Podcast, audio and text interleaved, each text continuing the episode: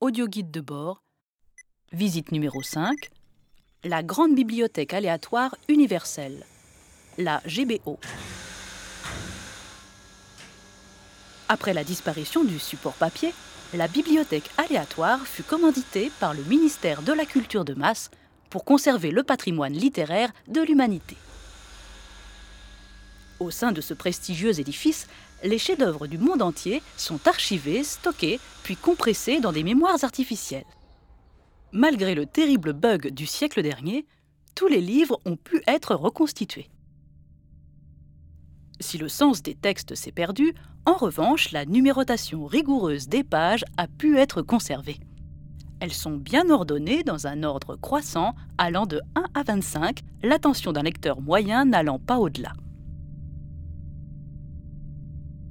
La bibliothèque est divisée en quatre tours identiques. Sa configuration en forme de croix rappelle la signature des analphabètes.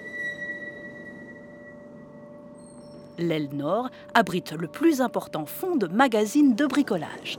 Ces pièces inestimables sont le seul vestige que nous ayons conservé de la littérature sur feuille. Un miracle dû aux architectes qui se servirent de la précieuse collection pour construire le bâtiment. Ces nombreuses salles de lecture thématiques, marouflage, ponçage, peinture, valent le détour. Tout comme l'auditorium où se tiennent colloques et conférences sur ces mêmes sujets. La tour sud abrite le mémorial de la culture dont la gigantesque flamme est soigneusement entretenue par des vestales adhérentes de la FNAC. En face de vous s'élève la tour Est, dont la construction reste inachevée. Elle est connue pour sa célèbre galerie des érudits.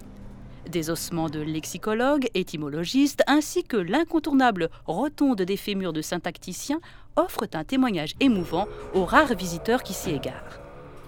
Le dernier bâtiment, qui se trouve derrière vous, regroupe les services de maintenance. C'est de loin la partie la plus visitée de la bibliothèque.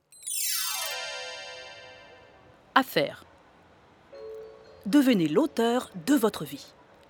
Écrivez et publiez votre autobiographie grâce au fictionnaire de la bibliothèque.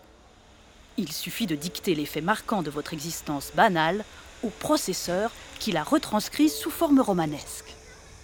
L'imprimerie nationale en éditera un exemplaire à compte d'auteur, avec ou sans image, papier bible ou absorbant.